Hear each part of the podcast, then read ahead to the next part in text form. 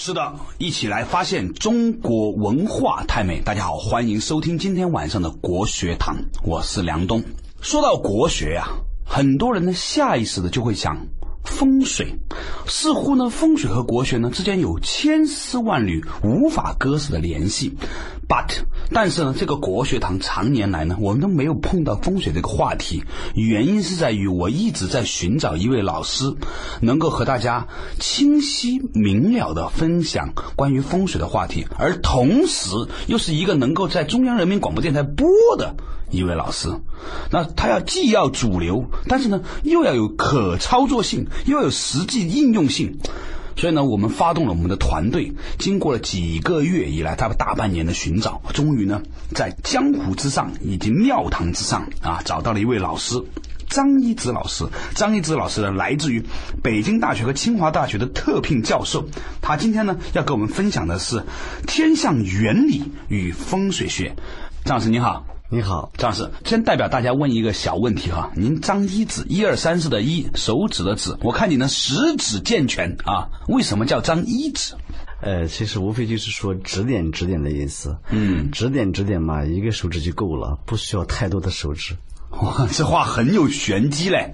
今天呢，想请张老师呢和我们一起来分享这个风水学的原理哈。我们都知道呢，这个风水学呢，其实现在很多大学也在开这门课程啊。是的，在主流的学院里面哈，它就不仅仅是说是在在我们称之为在民间啊，在江湖，是的，是的。能不能够您用一个比较简短的一个描述和大家分享一下，风水学到底是一门什么样的学问？可以是四个方面去描述吧。嗯，风水学呢，其实就是指导人们如何去选择环境、呃利用环境、营造环境和改造环境的一门学问。嗯，营造和改造有什么区别呢？营造就是指建筑啊，啊改造指的是你在已经建筑好的环境当中去怎么合理利用嘛。哦改造呢，多半牵扯一些化解呀、等等，哦，布局啊、设施的这个布置啊。这个所有的学问呢，都有一个假设。我们说的一个任何一个学科都是有假设的。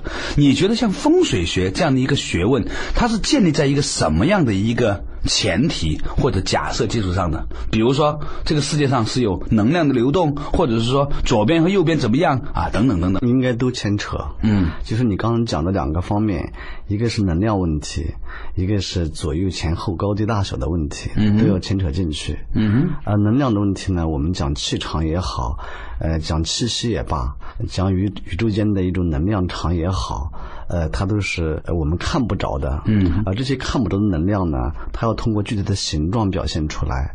这些形状呢，无非就是左右前后啊、大小高低啊、曲云开合等等。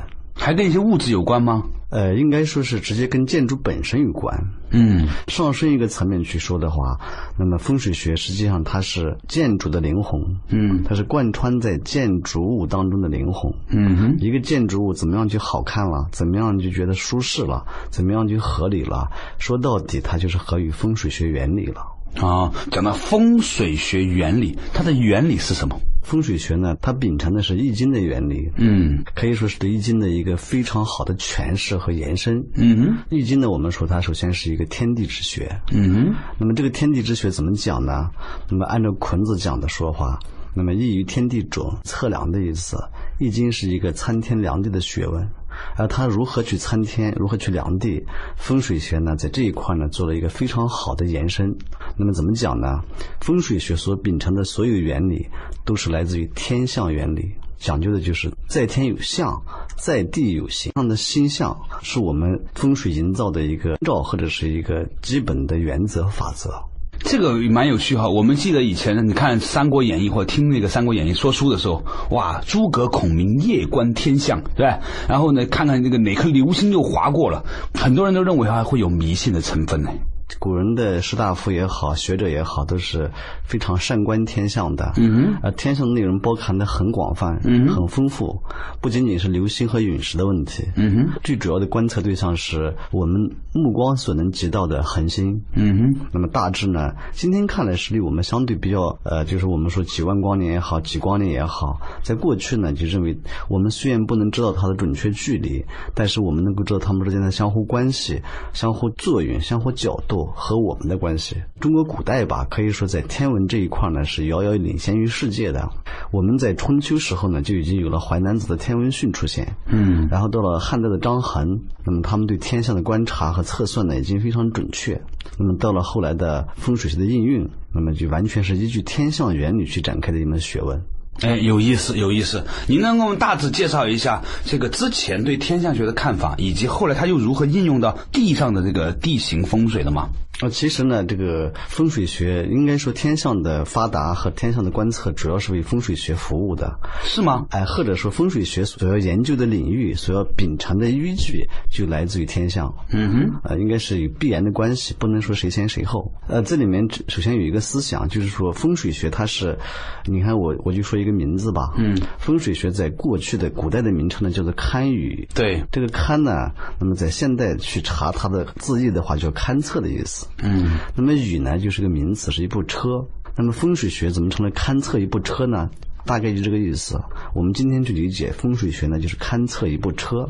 呃，这岂不怪哉？对风水学怎么成了勘测一部车呢？对啊而其实这部车呢，它不是一个平常的车，它是在我们的头顶上方有一个星群，它们的星象图连起来以后，像一部车。古人呢，把我们整个能够目光所及的天区呢，嗯总共分成了三十一个天区。嗯那么这样去观测这个天，嗯为了好区别、好鉴定、好认知它们，分成了天区。嗯，这个概念也很好理解了，就像我们今天呢要去谈在地上分地区一样。对那么古人把天上也分成了天区。对，那么其中呢，给我们能够目光所及的地方，总共分成了三十一个天区。嗯那么这三十一个天区呢，它分别有三元，元呢是土字边一个根骨不变的那个根，嗯就是带围墙的意思。三元和二十八星宿，这是中国最早很早的时候就已经把它区分开来了。嗯哼，而其中这个三元呢，就包括了紫微院、嗯太微院和天士院。紫薇呢，这个名称我们并不陌生啊。嗯，比如说中国的首都呢叫紫禁城，对皇宫叫紫禁城。那么为什么叫紫禁城呢？它的来处正源源自于此处，因为在天象里面呢，把紫薇院呢，在古代天文学里面把它称之为是有一个玉皇大帝，嗯是住在紫薇院里面。那么玉皇大帝是管天界的，管天界。嗯那么地上的皇帝呢，自然要住在紫禁城里面。在百天的中央的一个核心区域。为什么叫做院呢？因为把这个新区呢，如果用连线连起来的话，它就形成一个像城郭的样子。而里面的很多恒星呢，如果连线的话，它就会形成像帝座呀，好像文臣武将横列其间啊，它这样的形象。嗯哼，为了让我们去认知天象，他打了这么样的比方。对，啊就在这个城郭的外面呢，就停了一部车。嗯那么古人就认为呢，这是玉皇大帝呢会去坐上这部车呢去巡游。啊哈，这部车呢，我们其实大家都很熟悉，它就是我们仰头就能看着的北斗星。哦，呃，它总共呢有九颗星，不是北斗七星吗？呃，还有两颗呢是在晴朗的天空中才能看着的，哦是处在那个斗柄的两侧的。对，北斗星呢由斗柄和斗勺组成，嗯斗柄的两侧呢还有两颗星，如果天气过很晴朗的夜晚是能看着的。对，而这个北斗星呢，它是一年四季我们都能看着它。对，为什么说古人认为它是在有玉皇大帝乘坐它去巡游呢？嗯哼，根本的原因是在于，今天我们就很好理解了，因为我们的地球在转，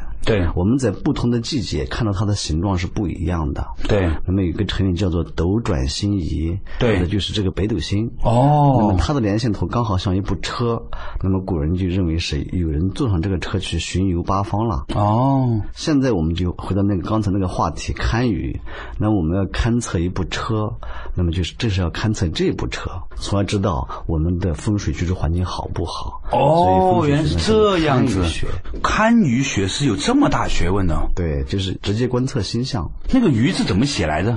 像那个高兴的“兴”的繁体字，哦，只是那么中间那个“鱼”呢换成那个车，对像一个车在走一样。堪舆学哦，这是一个我觉得最有趣的就是熟悉而陌生的东西。对您把这个堪舆这个好像我们好像很熟悉的东西呢，就呈现出了它我们不知道的一面。它讲的是这样的一个故事。那到底这个堪舆，就天上的这个北斗七星，如果以我们人作为主观视角，它你会看到它在每每年每日的时间它在变化，它形成了一个好像在车在变化。这个东西和地上的这个风水有什么样的一种关联性呢？广告休息回来之后马上回来。每周六日晚十一点到十二点，梁冬和您一起打通中国思想奇经八脉，了解上古时期的天地哲学。这里是中国之声最新鲜的文化节目《国学堂》。重新发现中国文化太美，大家好，欢迎继续回来到国学堂。刚才呢，我们请到张一子老师啊，北京大学和清华大学的这个风水学特聘教授呢，和我们一起啊来分享到什么叫做堪舆学这个字眼呢？我们也看过很多了，很多朋友都没有理解啊，原来这个堪舆是勘测，舆是一个车，勘测一个车走来走去的。那么于是就有一个问题了，车走了就那就有一条道，是不是所谓的黄道就是这个东西？这还不是这个东西，还不是这个东西啊。黄道是另一个问题。啊，黄道是我们地球的运行轨道，嗯，在一个天球上的投影，这里面就提出了一个新的概念，叫天球。嗯，其实呢，天上是没有一个球体的，对，只是我们古人假定的一个一个球体。嗯，那么这个假定的方式呢，它是以我们地球的轨道，嗯，在某个区域的投影。我们的地球是圆形轨道，嗯，那么它投影出来这个轨道自然是圆形的，对。那么把它包裹起来以后呢，就是个球，这个球是逆定出来的。这个其实也很好理解，就像我们看地球仪，对，上面布满了经线和纬线，对，而其实是没有人在地球上画经线和纬线的，对，只是为了说明问题，那么才画了很多线，对。那么现在这个天球呢，是在古人在很早的时候就画出来了，嗯，那么它里面包含的恒星数量大概是四千颗左右，这就还是它还是大概有个边界的，它并不是完全漫无边界的，呃，它是肯定有边界的，对，在古代呢是没有准确的数据测划到底离我们有多远，嗯，但是它一定是我们知道的。呃，这么一个相对的范畴，四千颗星，四千颗恒星啊。那么太阳呢，只是其中的一个相对比较小的恒星。哦，是吗？哎，总共有四千颗恒星包含在这个天球里面。嗯。而我们的风水学原理主要秉承的天象原理呢，就是与这四千颗恒星大致有关系的原理。哦。嗯，待会我会讲到它，我们怎么样通过建筑的形状去表达这个天象的原理。那么先我来说一下天球。对。我们的地球呢，它有两个名词。第一个呢是，就是它自身有个赤道，对，这个我们都能知道。而我们地球在太空中旋转的时候，对，这个赤道呢，在天球上就有一个延伸线，我们把它叫做天球赤道。而地球的运行轨道呢？打个比方说，你坐在一个车上，你要看清楚这个车的这个车辙和痕迹的话，是很困难的。对。但是古人很聪明，因为你自自身在地球上，你你你看不出这个黄道的变化来，对，轨道的变化来。对。那么他让这个地球的轨道呢，因为地球围着太阳转嘛，嗯。那么通过太阳的光线投影到天球上去，投影的这个轨道面呢叫黄道。哦，但是它也是也是没有一个确切的一条线的，只不过是一个呃，它是一个假想的虚拟的一个线，虚拟线啊，嗯，因为没人在天上去画这样一条线，而它实际上就是我们的地球运行的轨道，通过太阳的照射，嗯，投影到天球上的一个轨道线，叫哦，黄道，明白了。那么在整个黄道和天球赤道这个区域里面呢，呃，它就形成了一个天球的区域和范围。嗯，我刚刚不是讲到三十一个天区嘛？对。那么这个三十一个天区呢，它是由三元和二十八宿组成。嗯。刚刚我谈到了紫微院。嗯。那么谈到了北斗星。对。那就是这部车。那另外两院呢？刚才有三院嘛？对。院呢，就是一个是太微院。对。那么按照这个古人的这个假设，他是其实我个人认为呢，他这么说是为了让我们便于理解，就是中间那个紫微院呢是。一个玉皇大帝在管天界，嗯，那么旁边有个太微院呢，那么它就是等于是朝臣、朝廷议事的地方，天上的朝廷议事的地方，在旁边还有一个天士院。那么这三个院呢是区别的很呃非常明晰，都各自有城郭的样子，你就好像三个办公厅一样，三个办公室一样。嗯，太微院的功能和作用呢，就是来议论朝政的地方。嗯，而天师院呢，就像是因为天上的神仙们也要去逛市场嘛。嗯，所以呢，里面在古代天文学里面记述的就有什么布度啊、车肆啊，就是卖车的、杀猪的，还有卖肉的、卖粮的等等，实际上都是一些星象的连线图，相像于我们人间的一种器物的命名法。嗯，这是三个圆，这是在我们天的中央区域。嗯，这基本上在我们北半球去看的话，靠近北天北边的天空。对，那么总共有三十一个天区。嗯，那么在周边啊，就是我们仰视的时候，周边的满天都是星斗嘛。对，那么这些星斗又怎么区分呢？对，古人就把它分成了二十八个天区。我们也你刚才不是说有三十一个吗？那么中间是三元嘛，对周边是二十八嘛，哦，明白了。这样一下来就是总共是三十一个天区，而周边的这二十八个新区呢，我们后面把它称之为二十八宿。那么在史宿记里是住宿的宿那个，哎，另外一个发音嘛，对吧另外一个读音二十八宿。对那么在《史记》里面就有明确记载了。嗯。那么《史记》里面的记载说是宿者舍也，就是住宿的地方。嗯。那么我们就要问了，是谁住宿的地方呢？我们都知道我们的地球在转，对它不同的季节、不同的时间呢，走过不同的新区。嗯，天区也是地域嘛，路过的地方。嗯，那这样的话就是修者舍也。嗯，感觉到好像地球今天在这儿住，明天在那儿住去了，就像住宿舍一样。嗯，所以《史记》里面的解释就是修者就是舍，就是宿舍。你今天看到地球是在这个社上，哎，明天看地球到那个社去了。是地球的投影还是地球？地球本身路过的地方，地球在太空中旋转嘛，它就路过天区嘛。对我刚刚讲天球呢是包含了四千颗恒星，包包括我们太阳在内的，对这么一个很大的区域。对，那么我们地球呢，相当于在这个天球里面，嗯哼，就好比是一个人在一个房子大厅里面转，嗯，那么大厅的周边墙上呢有二十八个天区，嗯，你会路过不断的不同的时候路过不同的新区一样，嗯哼。所以宿者舍也就是住宿的意思。但是我们知道地球的那个活动半径是很小的哦，你刚才说的这时间是很大的一个环境，它怎么能去到别的天区里面呢？不是去到，只是路过。这个有什么区别呢？好比说，我从长安街走过，我可以看到人民英雄纪念碑。嗯对呃，并不是我到了人民英雄纪念碑，只是我路过的时候能看到人民英雄纪念碑，路过了人民英雄纪念碑。哦，就是说根据这个相对的原理哈，我们都知道现在地球呢是一个有自转有公转的一个星球哈，但是古人呢是以地球为核心的，所以他看到的是别人在转这个问题呢，我个人认为古人是不这么认为的啊，真的吗？所谓地心说和日心说呢，是西方在很很晚的时候才提出来的，就可以说是近现代才提出来的。对古人的思想呢，远远超越了地心说和日心说。他什么观念呢？他没有提出日心说，但是他也没有提出地心说，他并没有说万事万物以地球为核心在转吗？并没有提出来。就整整个星象学不是这样的认为的吗？他是站在我们地球上观察天象，嗯哼，那么就是发现，哎，今天的这个星出来了，明天那个星出来了，是不同的。对他并没有说星在围绕我们转，因为是为什么叫宿舍？是我们地球在住宿，不是别的星球在住我们的舍。所以哦，古人的思想伟大到了，他超越了今天说的日心说和地心说，他把这个概念模糊了。有意思。那么这样一来的话，他我们知道他要走过一个回归年三百六十五天，那么他在不同的季节呢会路过不同的天区。嗯哼，那么古人呢又把这个二十八个天区呢分成了四组。嗯，按照天球去区分它的话，对，那四组呢就按照天球的四组分成东南西北。嗯哼，天球有东南西北，那么假定说是一个很大的房间，我们知道这个房间有东南西北。对。而地球呢就像一个小的乒乓球，在这个大的房间里面旋转。对。地球虽然也有自身的方位，但是呢，地球自身的这个方位呢，与天球的方位呢相比起来是显得没有意义的。对，我们只依照与天球的方位东南西北去弄。对，那么我们站在地球上去看，嗯会在天区的冬天区看着的是一个星宿，一组星宿，嗯。他们是总共是七组，嗯。组成一个天区，嗯，如果把它连起来以后呢，它就就很像一个形象，嗯那么像什么呢？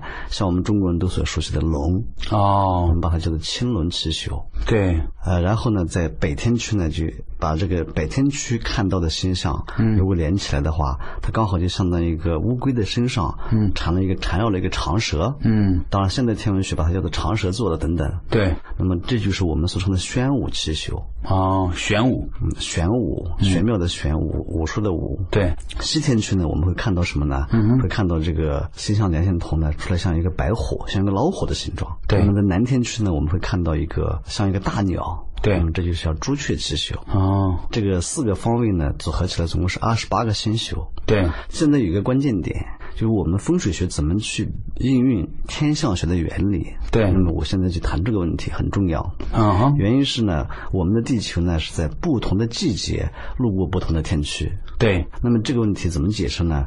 比方说现在是秋天，对，那么我们就要知道我们现在路过什么天区。其实呢，现在我们路过的是北天区，北天区，北天区北边的天区。哎，这个有意思了，您跟大家解释一下。站在我们北半球去看，对，反正这几个天区都要路过嘛。对但是我们一定要知道在什么季节路过什么天区。嗯这个这一点其实在春秋时代的《尚书尧典》里面就记载的很清楚。嗯哼，它每个星都有名称嘛。对，呃，是现代人搞混了。嗯，是我们秋天的时候路过的是天区的北北天区。嗯，我们地球自身的东西南北是在在这个天球里面是没有意义的。嗯。我刚才讲，好比是一个房子是个天球，嗯，地球只像那乒乓球那么大，嗯。它自身有上北下南的区分，嗯，但是在天球里面它的方位是没有意义的，嗯而且它自身又有自转嘛，对，那整个在整个大的天球里面，我们这个小乒乓球的地球呢，它现在路过到了天区的北边，就是玄武七宿这边。也就是今天晚上，如果我们去仰头看星空的话，我们看到的一定是玄武七宿。玄武七宿。对，哎，刚才你说的这个东西都是在所谓的这个尧典里面。尚书尧典。所以说，为什么说要重新这个一起洞见意识底层，了解上古时期的中国文化？中国人在上古时期，就是在尧舜禹那个阶段的时候，对他们就已经达到了非常高超的这种对对自然和对人文的那种理解，对甚至是很多我们现在都没有意识到它的高超。而且还要效法天道去营造我们的这种居住环境。有意思，有意思。前两天那个，我跟吴伯凡老师聊的聊天啊，聊到一个话题，叫做这个积极的沉默。什么叫积极沉默呢？就有些东西，我现在听啊张老师讲呢，我还没有完全理解，但是呢，我愿意沉静下来，慢慢慢慢耐心的去听。希望大家各位听众朋友也能够和我们一起一样，因为我觉得现代人的确有的时候会变得比较不耐烦。好了，马上继续回来。每周六日晚十一点到十二点，梁冬和您一起打通中国思想奇经八脉，了解上古时期的天地哲学。这里是中国之声最新鲜的文化节目《国学堂》。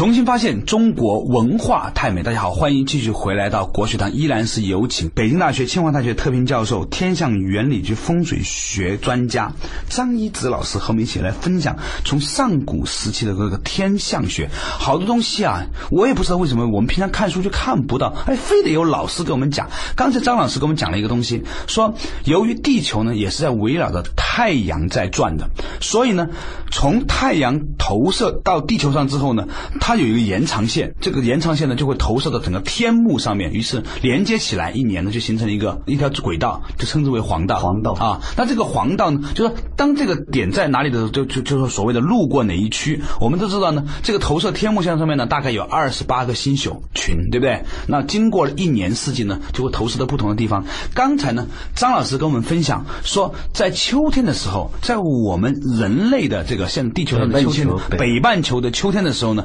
其实我们的太阳光与地球连线之后，延长线从太阳发出光到地球，在延长线上到了这个天幕的哪里呢？到了天幕的北区，北区天球的北区。然后呢，我们的地球呢绕太阳是逆时针转，天道逆行。嗯，那么北面完了就会往西边走。嗯，当我们地球路路过天球的西西天区的时候，嗯，我们的地球呢就会路过的是白虎气宿。刚才我讲了，西天球的西边，它的星象连起来像白虎。那现在是秋天，我们北半球的秋天，但是现在我们路过天球的是北区，北区就是玄武区。对，玄武区。那什么时候才去到？在冬天的时候，到冬天的时候，白虎去逆。时针旋旋转，天道逆行嘛。嗯，这其实呢要牵扯到更大的一个天象原理，就是视运动。嗯视觉运动。嗯，这视觉运动是往右的，实际上我们是往左的。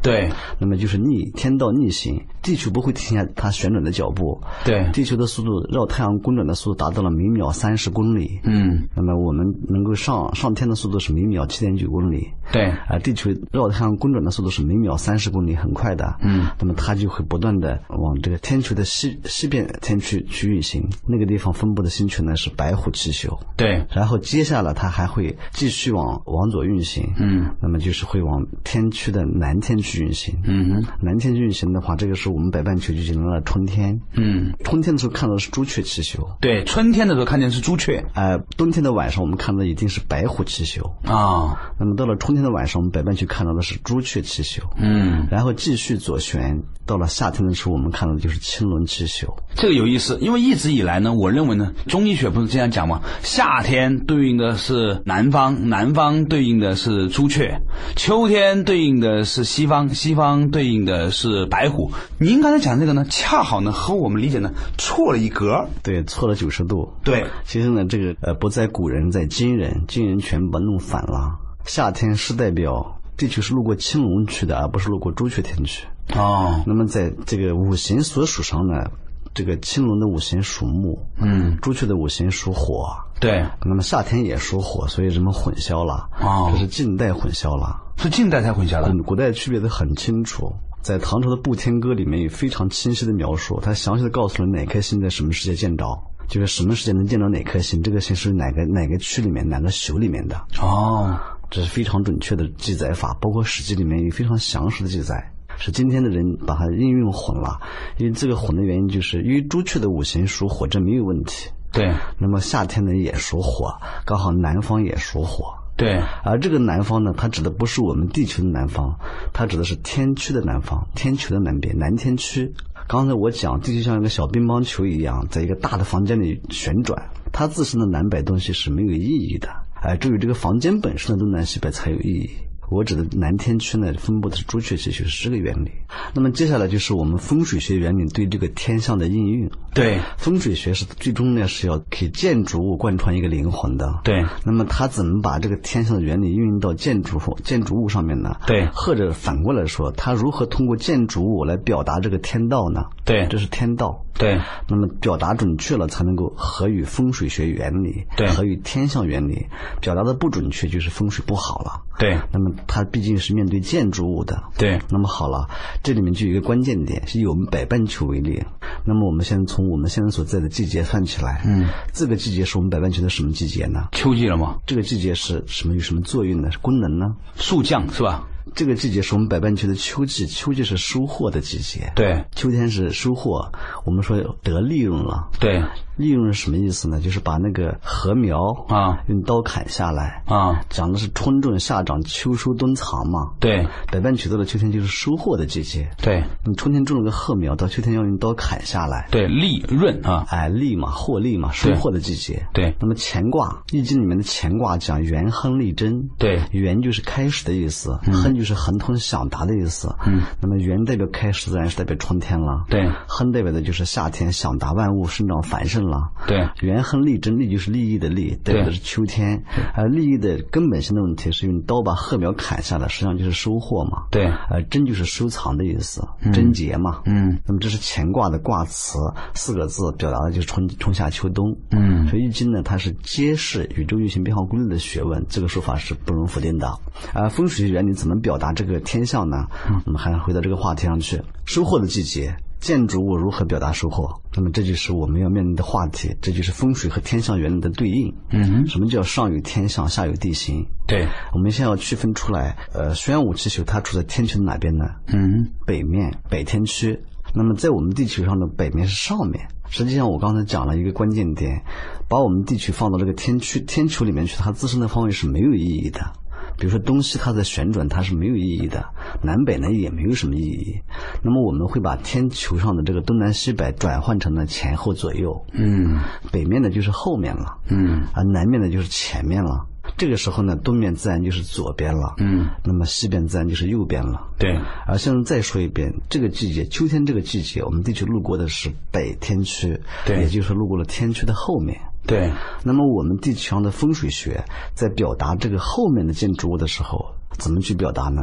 我们地球上所有的建筑物都是在后面要建造一个很敦实的或者高大的建筑物，嗯哼叫做后有靠。嗯后面为什么要有靠呢？原因是后面建筑物它代表的就是天上的玄武七宿，而玄武气球为什么要厚重呢？嗯，因为这个七宿是我们地球秋天的时候路过的地方，北半球在秋天路过的地方，而秋天是我们收获的季节。嗯，最终呢，你要通过一个建筑物去表达这种收获。嗯那么如何表达收获呢？就是敦实厚重高大的建筑物就能表达这种厚重，就能表达这种收获的季节，就是把建筑物这个空间转化成了时间，或者是呢，风水学就是通过建筑物这种空间来表达呈现天象的时间。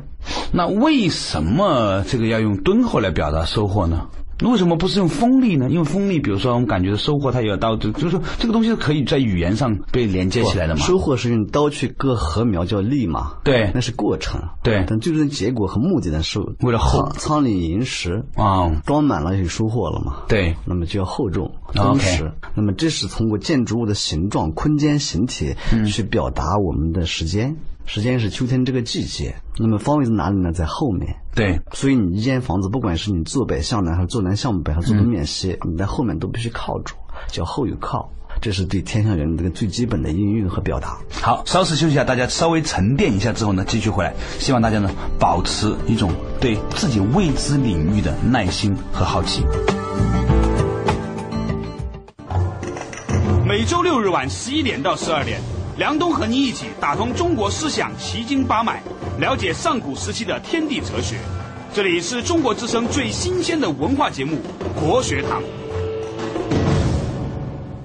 重新发现中国文化太美，依然是和张一子老师一起来分享啊，从天象原理来看风水学。刚才呢，张老师讲的一个话题啊，说呢，在秋天的时候呢，因为它的象啊，就是那个收获，收获呢是要有很厚重的东西的。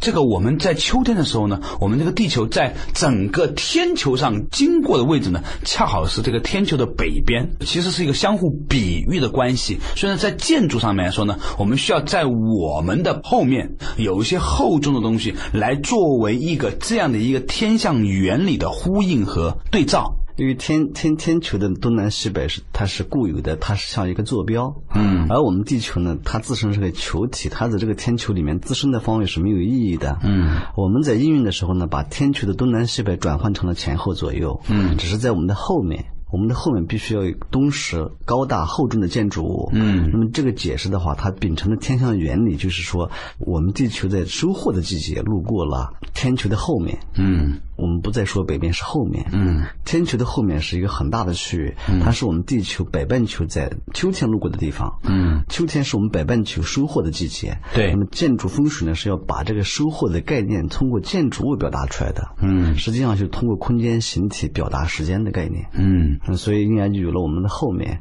嗯，要以靠住，包括我们坐椅子后面的一靠背。对，那么它也是秉承了这个原理。对，那有些单位公司哈，他让那些员工啊，为了节省空间，有时候把那个桌子呢就贴墙而立，让员工呢就面对墙啊，背后呢是空着，这样都很危险的，对员工来说。呃，这个不是对员工危险，那肯定是对他公司的这个业务不利了。什么原因呢？原因就是他违背了天象原理。因为每个人的后面，它都是对应的是玄武七宿。嗯，玄武七宿呢，它是我们北半球对应的是我们北半球的秋天收获的时候。延伸一下说，如果你的一个建筑的后面如果是空虚的、低洼的，嗯，那么这个风水我们就说是不好的，因为它直接违背了天象原理。所以后面有靠住，任何建筑都是一样的。对，比如说咱们的故宫，在后面就人工堆筑起来一个景山。嗯，那个景山的形状正好比像一个趴在那的乌龟。哦，上面建了五个亭子，一线相穿，像个长蛇。如果连起来，就像长蛇一样。嗯，它表达的就是这个玄武七宿的形状。哦，你后面一靠了。呃，故宫的后面的门呢，叫做现在当然叫神武门了。对，他在明朝修建这个宫殿的时候叫做玄武门。对，为什么叫玄武门呢？就是那个门上它对应的是天上的玄武七宿。哦，那么后来为什么改成了神武门呢？原因是在康熙年代，康熙的名字叫玄烨，嗯，跟康熙的名字犯了冲讳，嗯，所以把它改成了神武门，嗯。那么神武门也好，玄武门也好，说的都是玄武七宿，说的天象，嗯。那么刚才讲地球是左旋的，天道左旋，地球继续运行的话，就会北半球进入冬季。嗯，进入冬季的时候，我们地球也移开了位置。嗯，它从天球的北半区呢移到了西半区。嗯，也就是从天球的后面呢移到了右边。嗯，那么这个时候呢，我们地球的北半球进入了冬天。嗯，冬天是万物肃杀炼收的时候。那么你在风水学当中，也要通过建筑的形体来表达这种冬天的肃杀炼收的季节。嗯，属于冬藏嘛，冬天就要藏起来。对，讲的是春种夏长秋收冬藏。对你隐藏怎么去讲呢？建筑物表达隐藏，表达肃杀怎么表达？那么在整个任何一个建筑里面，你的右面就必须是相对低矮、相对窄的、相对小的、相对低的。你也不能没有，没有的话就不聚气了。必须有，但有的话必须是要相对其他方位低的、矮的、窄的、小的。嗯哼。那么这我们俗称为是白虎方，左青龙而右白虎，后玄武而前朱雀。嗯，这是完全对天象原理的一个阐释和解释。嗯，也是应用。任何一个建筑的右面就必须要低下来，相对其他方位要相对低、小、矮、窄。在过去平房的时候呢，就要低，那么窄。呃，所占的区域呢就要小哦，那在今天的时候就要变得比如说楼吧，它就要低一些，左边呢相对高一些，这才合于风水学原理。实际上也是合于天象原理。如果你高大了，那就犯煞了。嗯，犯煞的话就会有意外之灾了等等。嗯，而且是在实践当中是非常灵验。嗯，右边就是不能高。比如我们家里面，你以什么样的为为左边右边呢？嗯，任何建筑它都有朝向嘛。对。当你人看这个建筑物的时候，你要跟建筑物保持一同一致的方向，然后你去看前后左右。比如这个房房间门进来之后有客厅有厨房，它那我应该朝哪边看？整座房子和整栋楼呢？它有一个有一个方向朝向。我们如果不不看整栋楼，只看这个家呢？整一个家它有一个整体的朝向嘛？朝朝哪边？你是朝着比如大呃阳台、客厅、窗户呢？就是具体的操作性了。这一块呢相对比较复杂，但是我大体上可以说一下。对，比如说一个房间南面有窗户，北面有窗户怎么办呢？对。那么这个通常来说站在房间里看的话，它是以采光为主要原则的。对，风水学上。有一个坐北朝南原则，对，为什么呢？因为我们是北半球，对，采光主要靠南面，对，我们去定这个房间朝向一定是朝南的，对。那如果有些房窗窗户是朝西的呢？呃，如果这个家里面进去只有主要的窗户都是朝西的，那它的左边呢就是南面，那右边呢就是北边，所以它面向西边。人看的时候，人应该面向西边。就面，换句话来说，所谓的朝向，就是当我用我们的脸朝着整个房间最亮的那个部分。窗户啊，主要采光面嘛，主要采光面，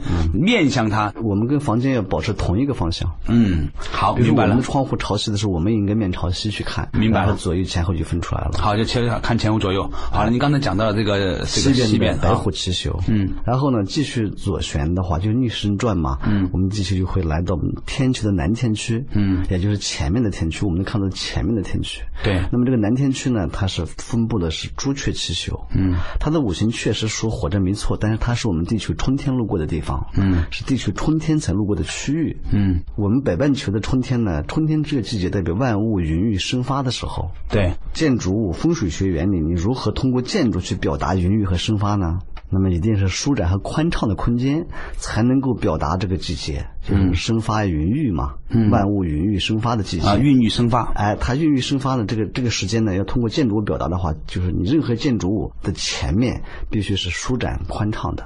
比如说天安门广场，对，它就是舒展的。那么比方说一个人要你面壁，你肯定不舒服。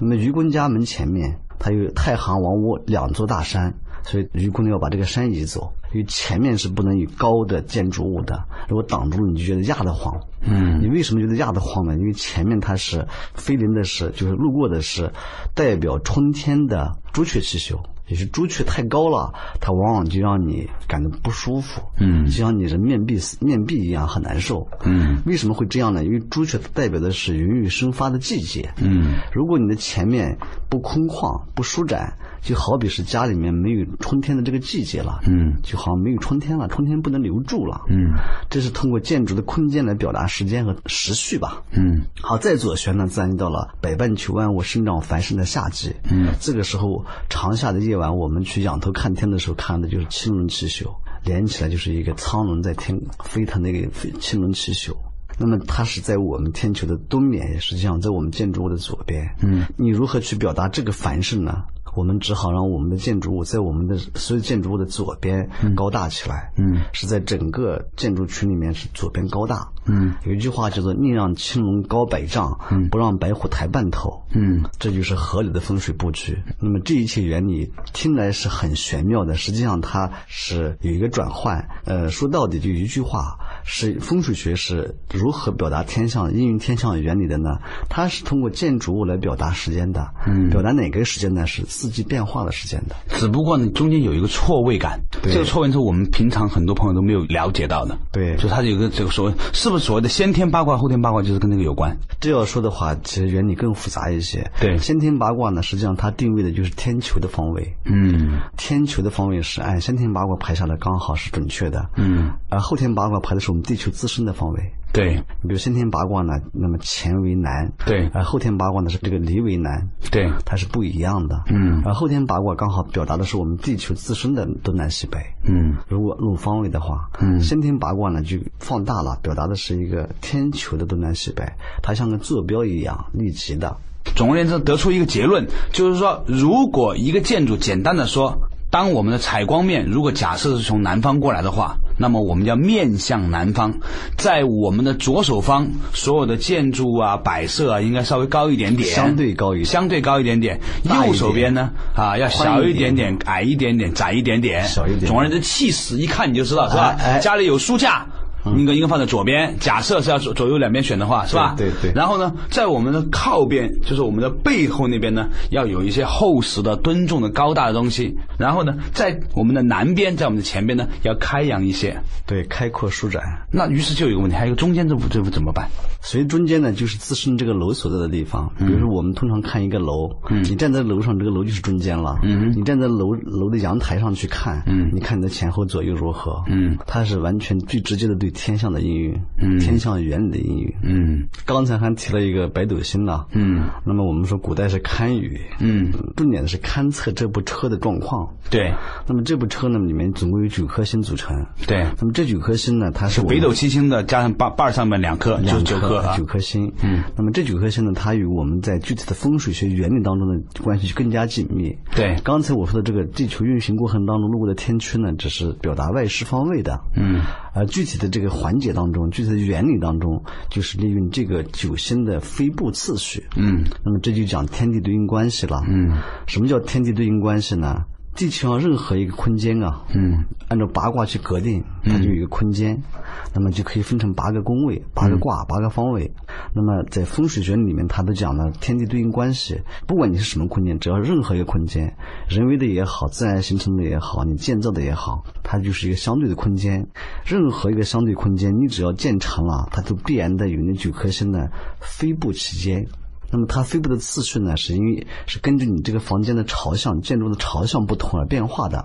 不同的朝向呢，它这个北斗九星飞进的次序是不一样的。我是能不能不这样去理解？任何一个房间，只要一建成，它都可以被分成八份儿。按照八卦，按照八卦啊它是怎么分呢？是圆着分呢，还是分成一格一格呢？按照按照这个呃圆的四十五度，每个每个每个每四十五度分方向。哎，有方向。那这个房间的中间这部分算是哪部分呢？中间的部分就没有挂嘛？好，假设哈，我们一个房子每四十五度摊开这个房子平面图来说，每四十五度一个夹角呢，就是只对应的某一个卦象啊啊。那每一个卦象又和这个这个九星的某一个数字有有一个对应关系具体怎么对应那是一个技术问题了啊。总而言之呢，那对应关系呢，那不同的星它对应的不同的位置呢，就决定了这一个方位上的能量场的变化。对对对，稍事休息，马上继续回来。每周六日晚十一点到十二点，梁冬和您一起打通中国思想奇经八脉，了解上古时期的天地哲学。这里是中国之声最新鲜的文化节目《国学堂》。重新发现中国文化太美，依然呢是有请张一之老师和我们分享这个堪舆学的这个话题。刚才那个张老师讲的一个很有趣的一个观点，就是说，如果以任何一个房间来算，都可以根据八卦的方位呢，把这个房间的不同的位置呢列入到一个所谓的天上九颗星的这个星位对应的一个位置。那这个星位它每年会变，每天也在变嘛？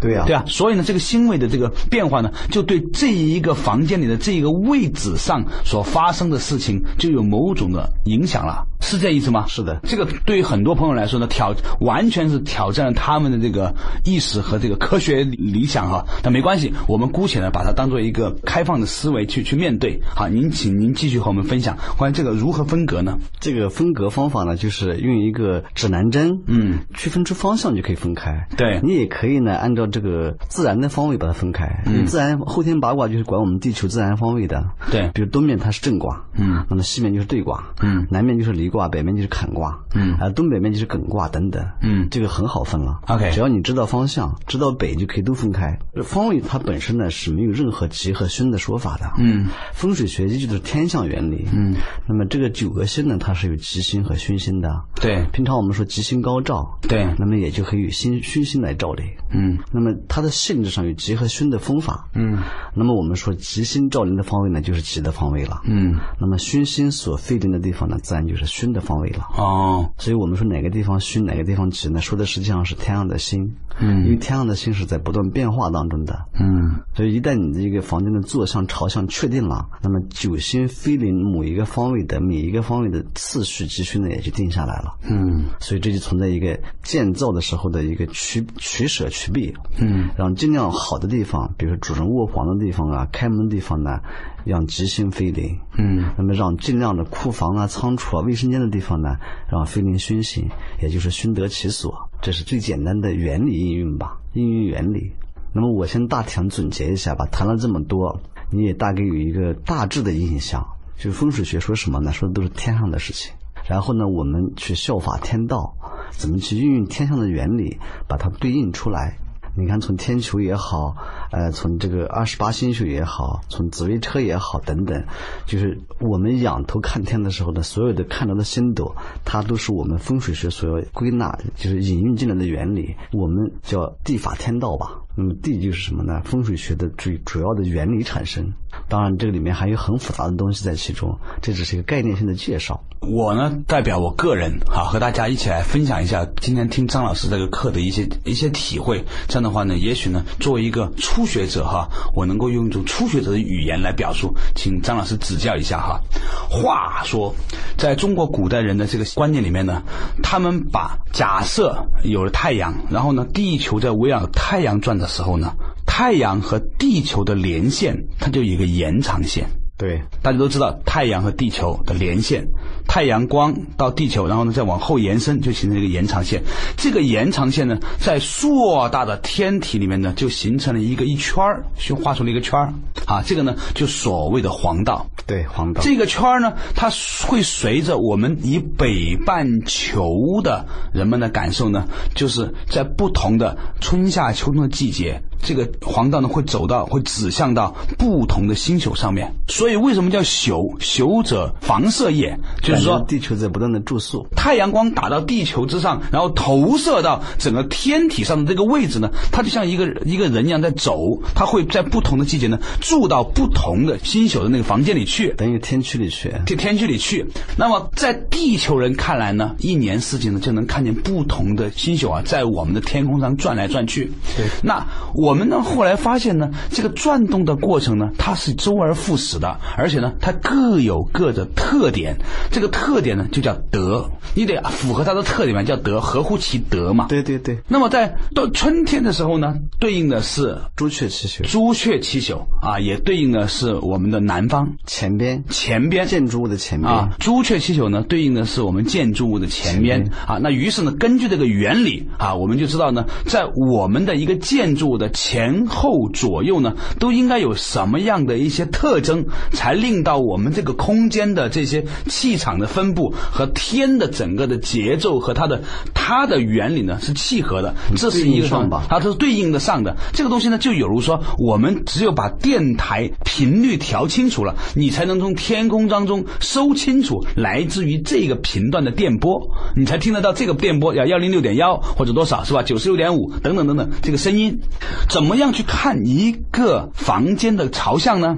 不是朝南、朝西、朝东、朝北的，因为在现代社会里面来说，不见得我们每一个人的房子都是坐北朝南的，可以朝任意方向，我们可以朝后左右。对我们这个可以朝任意方向，主要是看呢，你们家里面最开阔的这面玻璃或者是阳台，它入光主要入光哪个方向，以这个方位呢作为你的前方朝向，朝向的前方。那么你脸朝着这个方向的时候呢，你的左手方就应该。你的脸和你的房间朝向是一致的，应该是一致的，对吧？你的你的，比如说啊，光线在南边进来，你的脸呢应该朝南方啊。那么在你的左手方呢，你的建筑、你的摆设、你的东西呢，应该是高大的、密集的、魁梧的。总而言之，在气势上是比较旺盛的。相对相对方位来讲，要高大、宽长。对，这样的话呢，才能够和天上这个青龙的这个气呢相匹配、相呼应，才能把这个夏季表达出来，才能把夏季这种德表达出来。